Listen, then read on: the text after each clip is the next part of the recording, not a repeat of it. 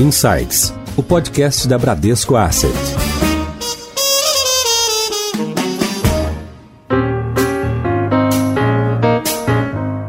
Olá, bem-vindos a mais um episódio do Insights, o seu podcast semanal da Bradesco Asset. O setor de turismo foi um dos mais afetados durante a pandemia. Para falar sobre o setor e as perspectivas, nós vamos conversar com o CEO da CVC Corp. A CVC é a líder absoluta em operações de viagens e pacotes no Brasil. Leonel, bem-vindo, muito obrigado pela sua participação. Muitíssimo obrigado, é um prazer estar aqui com vocês. E junto para falar com o Leonel, estamos com o Renato Enzman, que é diretor executivo do Bradesco e é uma figura que vocês vão ver aqui em outros episódios.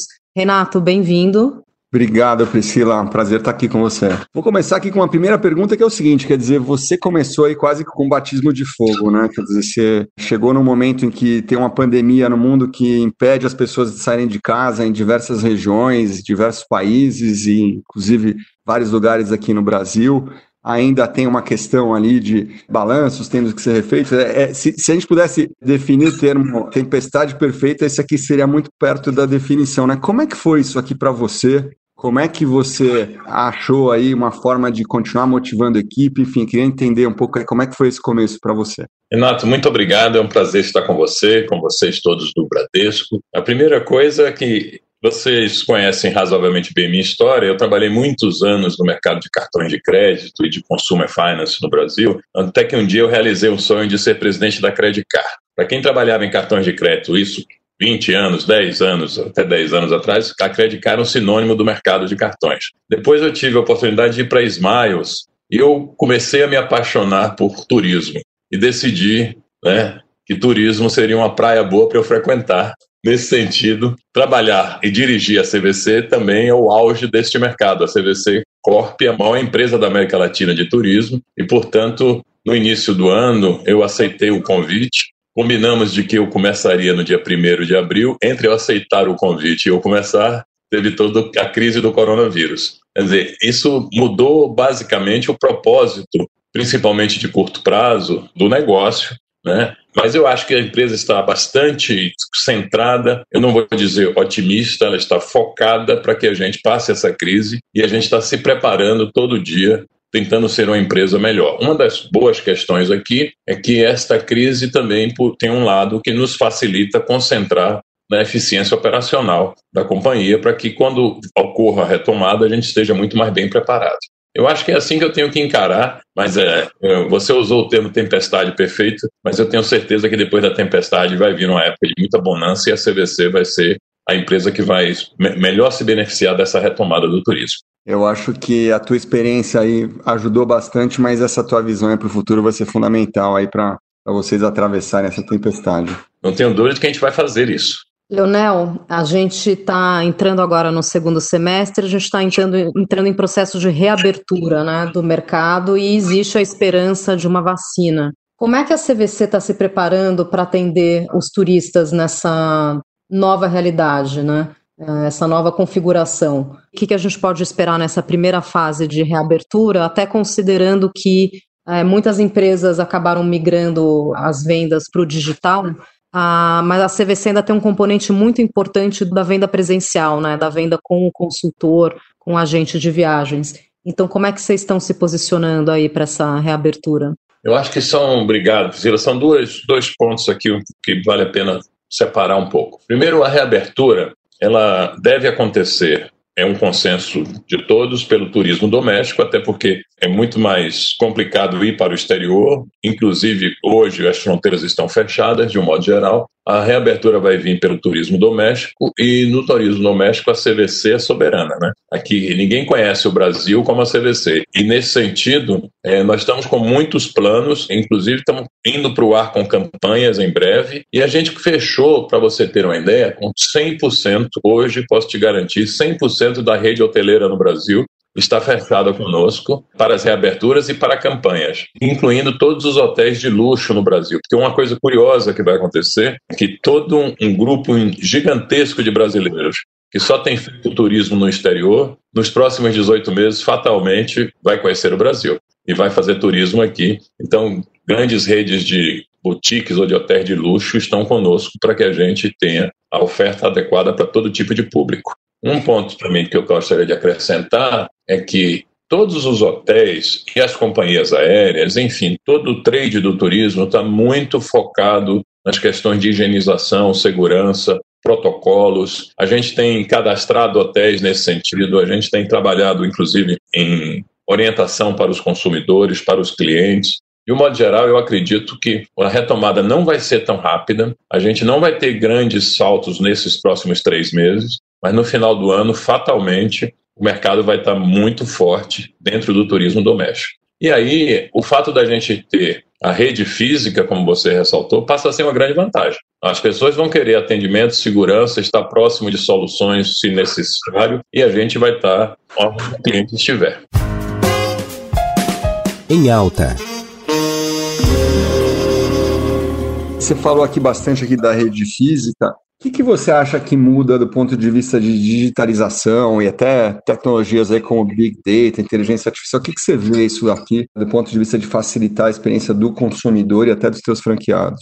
Muda tudo e muda muito, Renato. O único investimento que nós não cortamos dentro da crise foi todo investimento no, mundo digital. Quando a gente olha para a CVC, não tenho dúvida de que a gente tem defasagens e não tem nada a esconder sobre isso. Aliás, a minha vinda, uma das minhas missões é é, fechar esses gaps. A gente tem defasagem no digital, mas a hora nenhuma eu olho para o futuro como se o futuro fosse só o digital. Né? Se você pegar mercados maduros como o mercado americano, metade das vendas do turismo são realizadas em lojas físicas, ainda hoje. O que a gente vai fazer, e aí somente nós podemos fazer, é de fato criar no turismo um omnichannel. Toda a nossa digitalização passa pelo suporte às nossas lojas e aos nossos franqueados. Vou dar um exemplo simples de algo que entrou no ar semana passada. Até então, toda vez que um cliente nosso entrava numa loja e fazia um orçamento para uma viagem, não importa para onde, por exemplo, uma semana em Jericoacoara, ele saía da loja com um orçamento físico, num papel. Para te dar uma dimensão, somente cerca de 10% das pessoas fecham viagem na hora. E isso em qualquer lugar, não é só no CVC. Até na Smiles eu tinha essa experiência. Normalmente as pessoas cotam, planejam voltam a discutir com a família, com, enfim, planejar e volta na loja. No nosso caso, quando a pessoa voltava na loja, muitas vezes o orçamento já não existia, porque os preços são muito dinâmicos, tanto de companhias aéreas como de hotéis, além do câmbio, etc. Desde a semana passada, 100% das cotações a pessoa sai com um link no celular da loja e ele é atualizado online o tempo inteiro e ela pode fazer consultas a hora que quiser. Isso é um parece básico e de certa forma é básico, mas só nós vamos ter isso porque só nós temos loja. Né?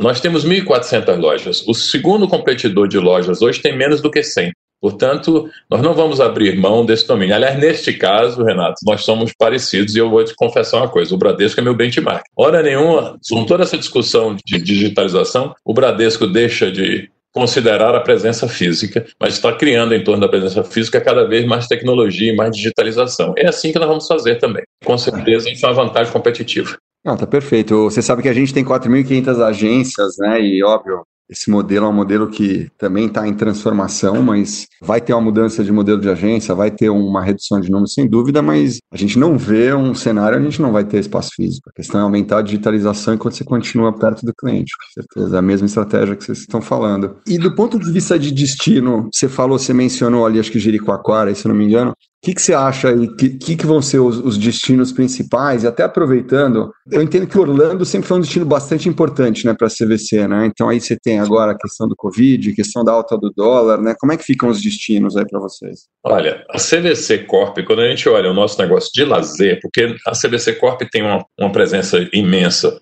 no lazer e uma presença imensa no corporativo, no B2B. Quando a gente olha lazer, 70% dos nossos movimentos históricos, vamos considerar 2019, 70%, para ser mais exato, 68% dos nossos destinos estavam no Nordeste. Nós temos uma dominância gigantesca, por exemplo, em Porto Seguro, né, Maceió. Esses destinos do Nordeste nós sempre fomos muito grandes. E temos também um destino muito forte no Sul, por exemplo, Gramado. Óbvio que do ponto de vista de quantidade de pessoas, Orlando é importante, mas no universo total de brasileiros, a gente fala de Orlando como no máximo 2, 3% ao longo de dois, três anos que, de brasileiros que vão a Orlando. É porque o Brasil tem uma população grande e Orlando é um destino concentrado. No curto prazo, não vai haver Orlando. Quando eu falo curto prazo, vamos falar pelo menos nos próximos seis meses, dificilmente antes da vacina ou qualquer uma solução mais forte medicinal, Orlando vai voltar a ser um turismo forte para os brasileiros, fora a questão das fronteiras.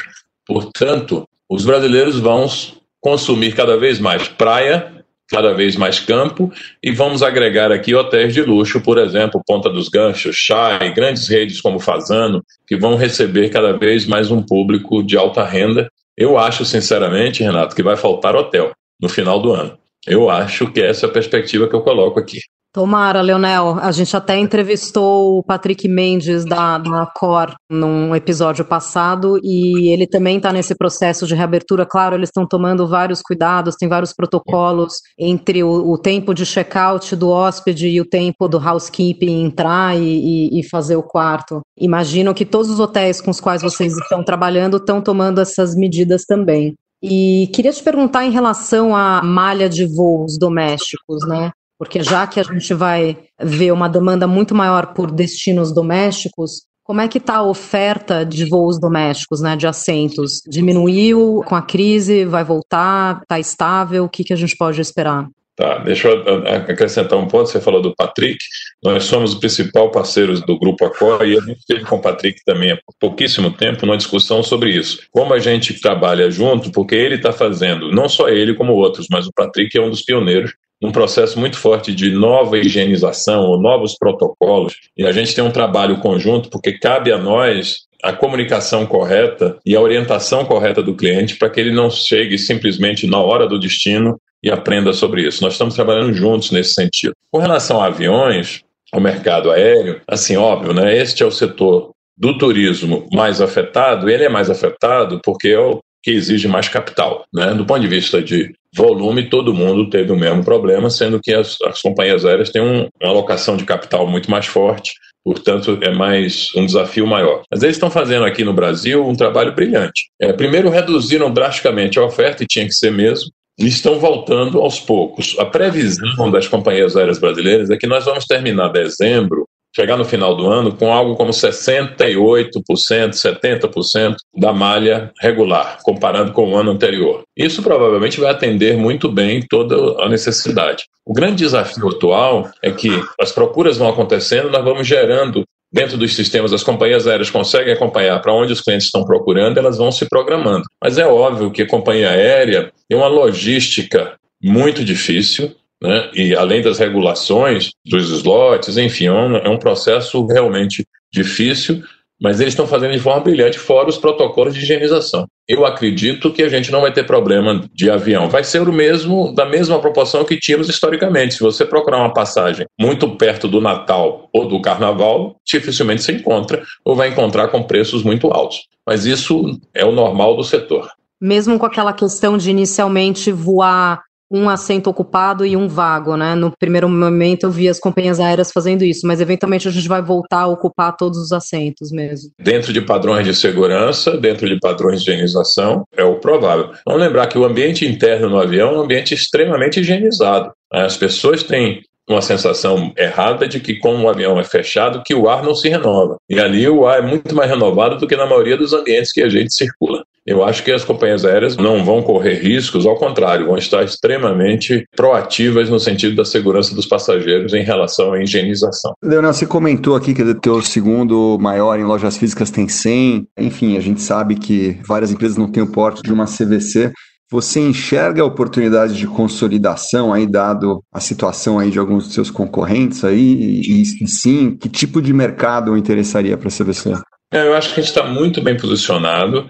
A gente não tem no nosso plano, é, no momento, nenhum foco em novas aquisições. Veja, nós fizemos 10 aquisições nos últimos 4, 5 anos. Essas aquisições realizadas nos proporcionaram ser a maior empresa de B2B do Brasil. O que é o B2B nesse setor? A gente opera com 14 mil pequenas agências. Uma, uma agência pequena, vamos imaginar uma agência em Maringá, por exemplo, que um empreendedor abriu. Ele não consegue chegar nas companhias aéreas do mundo inteiro por sistemas ou por crédito, e ele não consegue chegar nas grandes redes hoteleiras globais. Por exemplo, a própria rede Accor que nós falamos aqui, ou um clube médio. Qual é o nosso papel como consolidadora e, e, e, empresa de B2B? Nós levamos todas as companhias aéreas e todas essas grandes redes hoteleiras para qualquer agência do Brasil. Muitas vezes o cliente vai lá, compra um pacote, uma viagem, uma passagem, e na verdade ele está comprando conosco sem saber. Esse é o white label operando com as agências pequenas. Neste mercado, Renato, nós temos mais de 50% de participação hoje através da Rextur, da Esfera Tour, da Visual e da Trend. É, no outro lado, nós temos o mercado de B2C, que é o tradicional da CVC, Lazer, a amarelinha, que tem os ônibus, muito conhecida em todo lugar.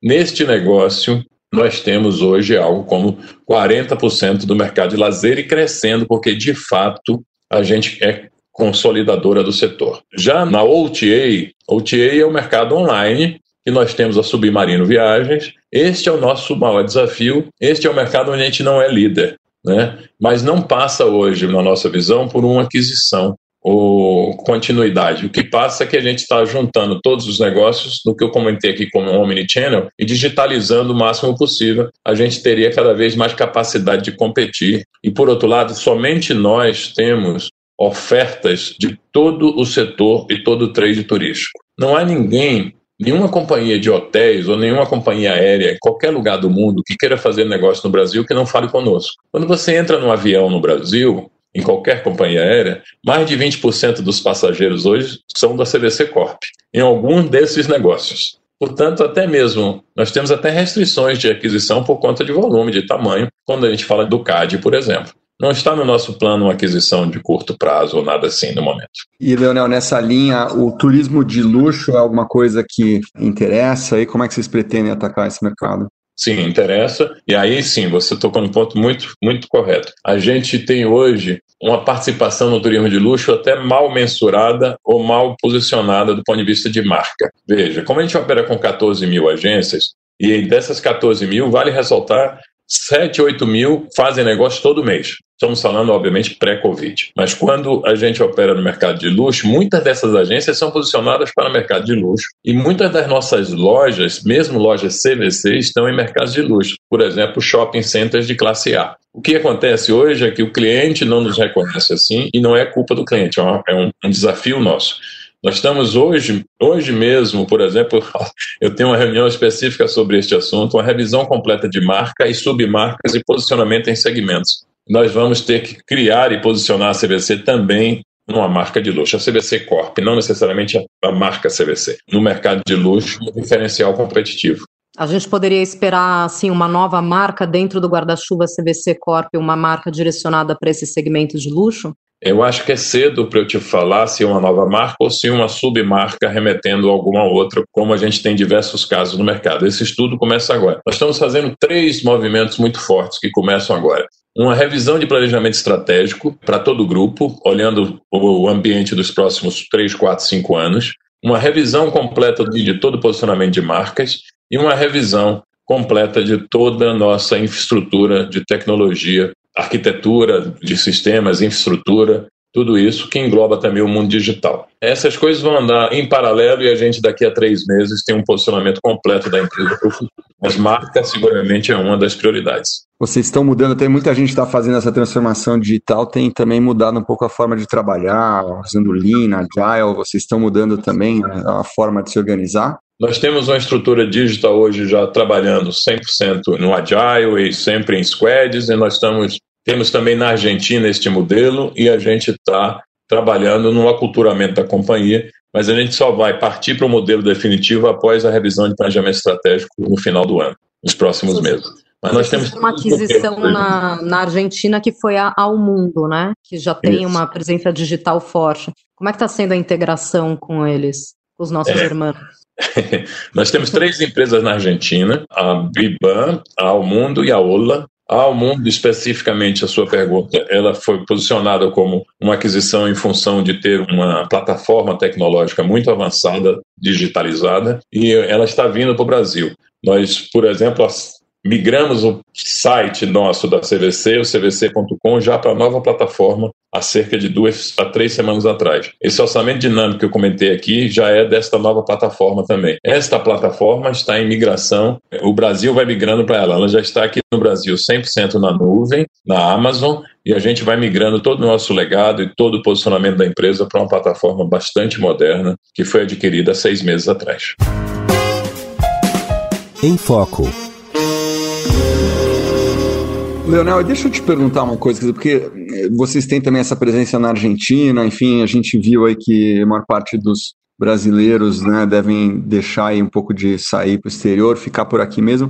Como é que a gente faz para tornar o Brasil, né, que é um país tão rico, tão bonito, né? Como é que a gente faz para tornar o Brasil um destino de turismo, né? E, e se isso acontecer, o que, que você enxergaria de oportunidades para a CVC?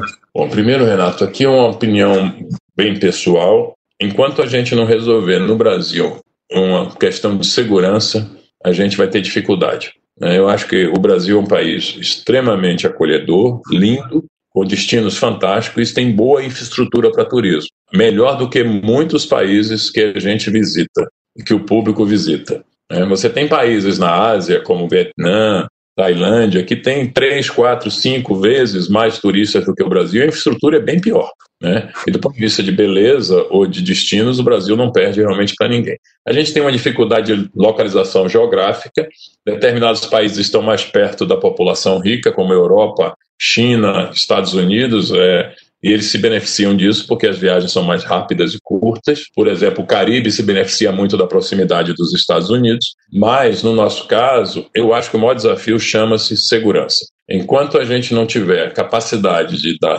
tranquilidade para o turista, porque veja, quando você, quando eu, quando nós viajamos para o exterior, se tem uma coisa que a gente admira é poder andar na rua tranquilamente a qualquer hora do dia ou da noite.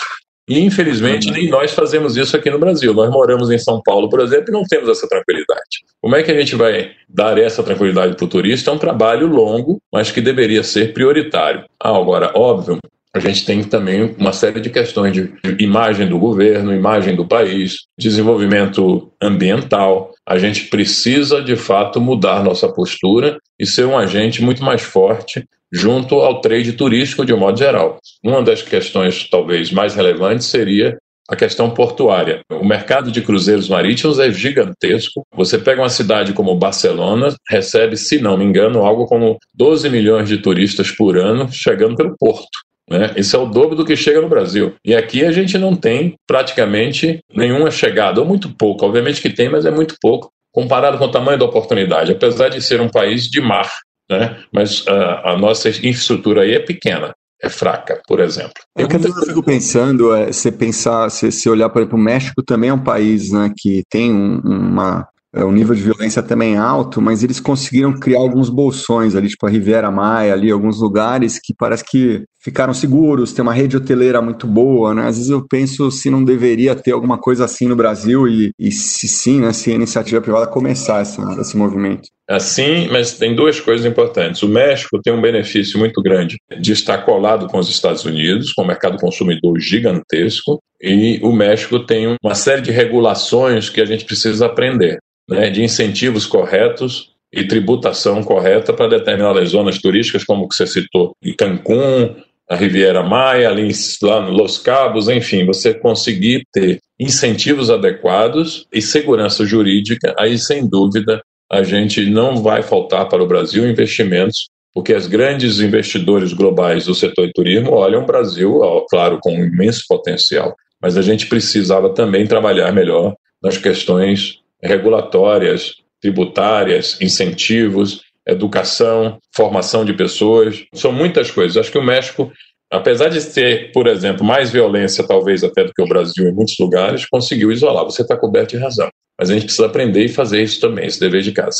Leonel, fiquei curiosa aqui, a gente falou muito do turista brasileiro, né? E aí a CVC realmente é, é líder no, no mercado nacional. Eu fiquei curiosa se os turistas desses países ricos que a gente comentou, quando ele pensa em vir ao Brasil, é, vocês têm, por exemplo, um site em inglês ou, ou algum receptivo assim para o turista estrangeiro comprando pacotes com vocês dentro do Brasil ou ainda não? Para ser muito sincero com você, esse é um outro trabalho que a gente precisa fazer.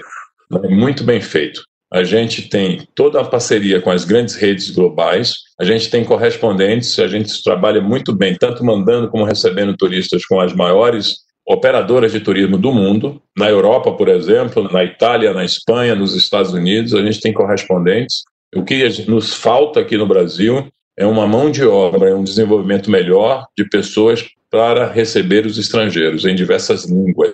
Acho até que, é claro que em inglês a gente já tem alguma coisa, mesmo turistas europeus praticam línguas, usam línguas que a gente não tem bom preparo para receber. E nós da CVC também precisamos nos aprimorar nisso. Sem dúvida. Como é que vocês conseguem se manter tão relevantes e tão na cabeça do turista, do consumidor, mesmo após esse longo período que a gente está sem poder viajar? Quais são as iniciativas nesse sentido? Priscila, eu acho que um ponto muito forte da CVC, que eu já encontrei aqui ao chegar, é a missão de cuidar. Né? É uma empresa que tá, nasceu há 48 anos atrás, cuidando de clientes né, o tempo inteiro. Eu vou te falar uma coisa: quando eu assumi, no dia 1 de abril, na semana anterior, já comecei a ter contato com a companhia. Eu fui aprovado na Assembleia dia 24 de março, e daí comecei a ter contato. A gente estava no auge da pandemia, no início, né, aquela confusão, muito pouca informação, e nós tínhamos 20 mil turistas no exterior que naquele momento estavam fora do Brasil pela CVC. Vou te dar um número aqui. A CVC fica, a CVC Corp, em média, nós temos sempre, sempre, considerando um ano normal como ano passado, de 150 a 200 mil pessoas viajando com a CVC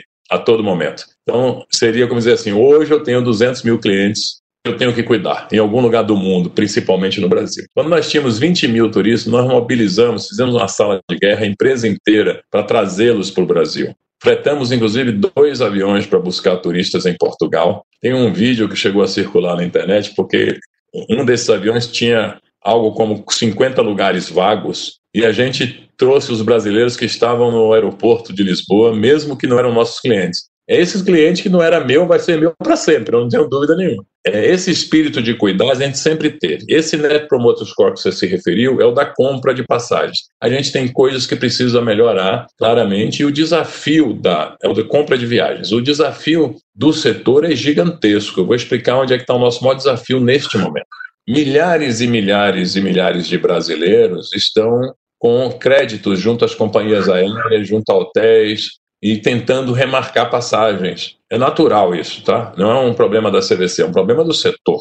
Né? Porque uma pessoa que estava com a viagem comprada, por exemplo, agora para viajar em julho, antes da pandemia, ela tem crédito a receber e a lei, a MP do turismo prorroga essa, esse recebimento, ou ela precisa remarcar as passagens. E muitas estão tentando remarcar, mas a gente tem o desafio das malhas aéreas, das oportunidades. No nosso caso, a gente tem uma sala de guerra montada para isso, com todas as centrais disponibilizadas para fazer isso. De um modo geral, quando a gente olha no Google da vida, quando a gente faz qualquer pesquisa, a gente é a mais bem reconhecida do mercado. A empresa que tem menos problema comparado, até porque a gente, essa é a vantagem do mundo físico também. Nós temos as lojas, as pessoas vão às lojas e têm apoio. Essa aí que todo mundo fala que a gente tinha um problema, nesse momento viram imensa vantagem competitiva. Mas não deixa de ser um desafio para todo o setor que os clientes, muitos deles, estão sem conseguir uma assistência adequada. Esse é o maior desafio nosso. Eu até peço desculpa para os clientes, eu posso garantir que nós estamos trabalhando 24 horas por dia para resolver isso. Mas é, é uma pandemia como nunca houve, é uma crise completamente diferente. Em diversos setores nós temos isso. Mas você pode ter certeza de que a CVC tem um lema muito forte de cuidar, cuidar o tempo todo dos seus clientes, aonde quer que eles estejam. Esse é um compromisso nosso. Dicas Nessa linha aí de, enfim, né, tá o tempo todo antenado com, óbvio, cuidar do cliente, mas também é, olhar o que o cliente quer. Queria te perguntar, assim, do ponto de vista de tendências, né, o que que, óbvio, a gente está agora, né, no meio, talvez, espero, talvez terminando aí uma fase de uma pandemia, mas vamos abstrair desse momento e, né, esperando que o mundo volte à normalidade. O que, que você enxerga? Porque assim, a gente falou muito aqui de hotéis e do relacionamento com vocês, mas a gente vê um pouco Airbnb. A gente também vê isso, talvez seja mais forte no mercado de luxo, mas a gente vê muito mais as pessoas, né, ao invés de pensar em conhecer um destino, talvez ter uma experiência, né? Então, assim, o que, que você enxerga de tendências e como é que vocês, óbvio, né, abstraindo esse momento atual, Como é que vocês uh, surfam essas tendências e enxergam se posicionar para frente? Bom, acho que a tendência maior do mercado, do turismo, é de personificação, não é nem segmentação. Para onde nós vamos com essa tendência de personificação? Isso, inclusive, é uma cobrança do nosso chairman. As pessoas querem, por exemplo, cada vez mais ecoturismo, cada vez mais experiências voluntárias, cada vez mais aprendizado, ou seja, a gente começa a ver, por exemplo, cada vez mais intercâmbio relacionado com esportes, relacionados com cozinha, relacionados com atividades ambientais. Então, como é que nós estamos nos preparando para isso? Vale ressaltar que a gente adquiriu duas empresas no passado também, que eu não falei aqui. Uma é a Experimento.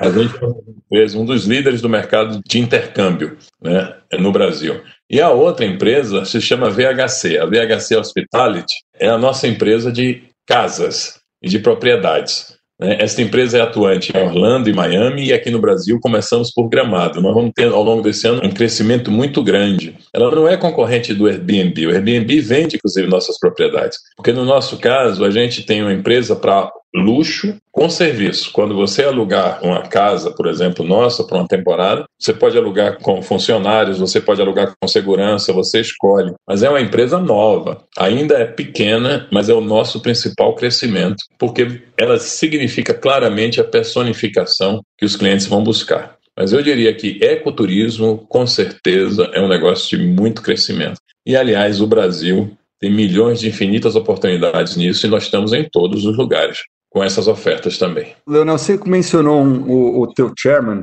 eu, a gente começou aqui falando até da tua experiência pessoal aí no, no início da pandemia. Eu queria te perguntar agora também da sua experiência pessoal, porque a gente no Brasil tem poucas companhias que são true corporations, né? Que são aquelas empresas que você não tem um, um controlador definido, você tem vários acionistas, né, principalmente é, investidores institucionais. Como é que tem sido a tua experiência e como é que é lidar com uma, uma, uma empresa onde, enfim, o, o board é o teu patrão, né, entre aspas? Como é que é isso? Ô, Renato, isso é uma coisa curiosa. Eu sou conselheiro de uma empresa assim, que é a BR Distribuidora.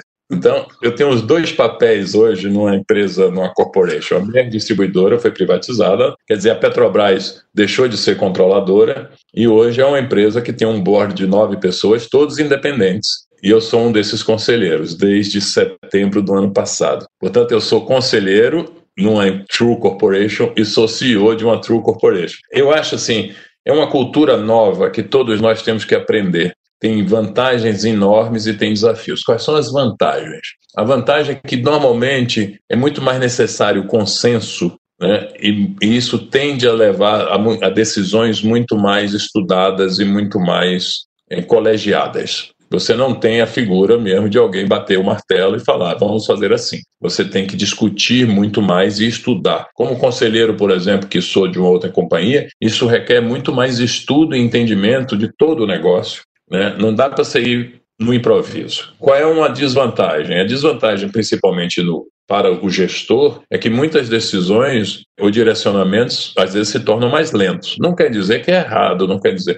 Mas você tem que tomar cuidado e saber correr riscos como gestor, porque não cabe como, por exemplo, eu fui gestor da Smiles e muitas vezes uma ligação para o controlador resolve, depois a gente conversa com o conselho. Aqui não, aqui você tem que ter um canal de comunicação muito mais frequente. A vantagem desse momento é que essas redes sociais ou essa digitalização da comunicação também favorece muito. Da mesma forma que estamos aqui, ou, às vezes, durante o dia, fala assim, chama um Zoom com os... Claro, respeitando a agenda de todo mundo, mas você consegue chamar um Zoom, uma sala virtual com os conselheiros.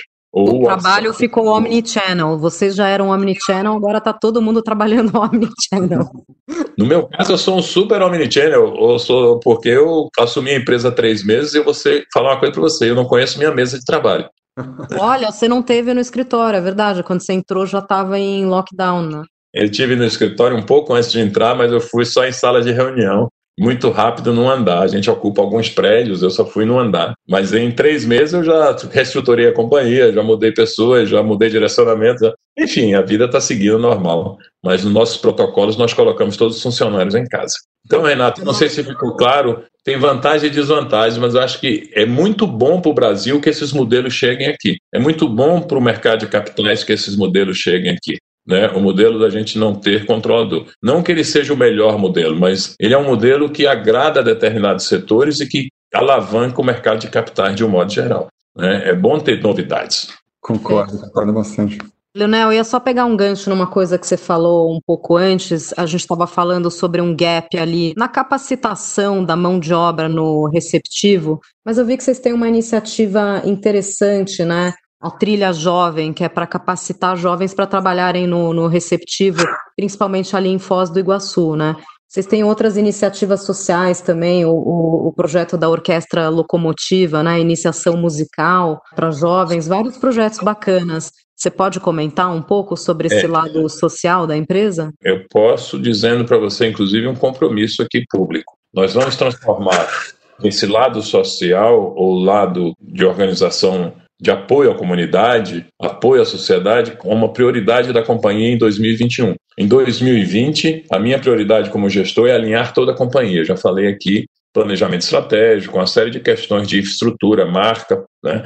Mas a gente só vai ter uma companhia saudável e sustentável quando a gente tiver ela equilibrada entre ser benéfica e um, um propósito construtivo para os acionistas, para os clientes, para os parceiros, para os consumidores, para os funcionários e para a sociedade. Eu acho que na sociedade nós temos boas iniciativas, mas ela ainda não é reconhecida e a gente não tem 100% da companhia envolvida nisso. Questões de diversidade, questões de apoio ao meio ambiente, questões de educação serão nossas prioridades em 2021. A gente tem, inclusive, uma boa maneira de trabalhar a educação, considerando, inclusive, que nós temos uma das empresas líderes de intercâmbio no país. Mas, uh, e outra coisa, a gente é, coloca milhões e milhões de pessoas no Brasil em ambientes saudáveis, como praia e campo, e a gente precisa trabalhar melhor a educação tanto nossa como dos nossos fornecedores, quanto dos nossos clientes, em respeito ao meio ambiente. 2021, sim, será a nossa meta principal, a nossa prioridade, transformar a empresa numa empresa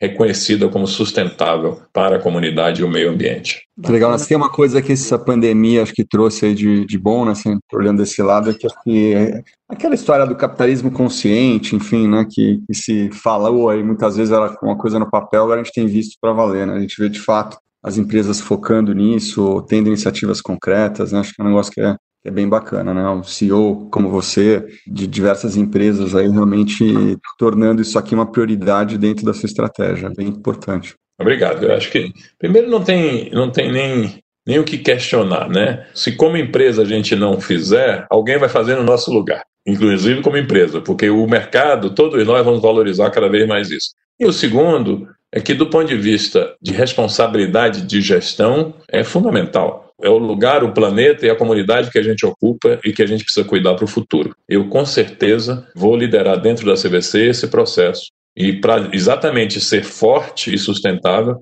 a gente já colocou como a prioridade de 2021 na companhia. Não dava para começar agora, nesse momento, a não ser com pequenas iniciativas e com educação, mas não como algo marcante, porque a gente, óbvio, precisa corrigir e colocar a empresa no trilho, não só em relação à pandemia, como uma série de processos que a gente precisa cuidar. Leonel, estamos encerrando aqui o nosso episódio. Você quer deixar um recado, algumas considerações finais para os nossos ouvintes que imagino estão todos ávidos para voltar a viajar também? Bom, muitíssimo obrigado. Eu espero que estejam todos ávidos. Eu estou ávido para que eles voltem a viajar. Eu também Eu estou ávido para viajar. Todos nós. É realmente qualquer pesquisa, qualquer de comportamento mostra isso. Eu quero dizer para todos que nós vamos estar preparados. Nós vamos estar à frente das iniciativas e nós vamos ser a empresa que vai provocar a retomada do turismo do Brasil. Dentro do Brasil, para os brasileiros e fora do Brasil no segundo momento. Mas no primeiro, nós vamos ser a principal empresa desse mercado. Já somos e vamos continuar sendo. Eu sou extremamente otimista, essa crise vai passar e o mercado de turismo vai voltar a ser o que era. Rápido, rápido não é nos próximos meses, rápido é nos próximos anos, mas ninguém vai mudar seu comportamento futuro em relação a viagens. Ao contrário, provavelmente isso vai voltar a crescer de forma muito forte e a CBC vai estar muito bem consolidada nesse mercado. Eu agradeço a vocês todos, podem contar comigo para qualquer ocasião. Muito obrigado pelo apoio costumeiro e vamos em frente. Nós vamos passar, isso vai passar. Temos um desafio, mas vai passar. E até lá, se cuidem todos nós da melhor maneira possível. A gente até lançou uma campanha no início da pandemia dizendo: fique em casa, viaje depois, porque a gente precisa ter compromisso, em primeiro lugar, com a saúde dos nossos clientes. Cliente bom é cliente vivo e saudável, né, em primeiro lugar. Portanto, é isso que a gente deseja para todos. Muito Leonel, obrigado. muito obrigado. Também concordo, acho que a, a, não tenho dúvida que vai passar. Não tenho dúvida que vai estar todo mundo ávido para viajar. Eu tô. Você falou ali de Jericoacoara, de ecoturismo, esporte. Eu sei que lá tem kitesurf, eu nunca fiz. Esse pode ser um dos primeiros destinos aí, quem sabe. Mas, de novo, muito obrigado. Foi um ótimo papo. Nós conversamos hoje com Leonel Andrade, o CEO da CVC Corp. Leonel, muito obrigado pelo seu tempo. Muitíssimo obrigado. Um abraço para vocês todos. Renato, obrigado também pela participação. Espero recebê-lo de volta aqui no nosso podcast. Obrigado, Pri. Prazer. Espero estar junto com você em, em outras. Leonel, obrigado de novo. Quer ficar por dentro das últimas notícias no mercado financeiro? Então siga a página da Bradesco Asset no LinkedIn. Você ouviu mais um episódio do Insights? Fique ligado, toda semana temos episódios novos. Tchau!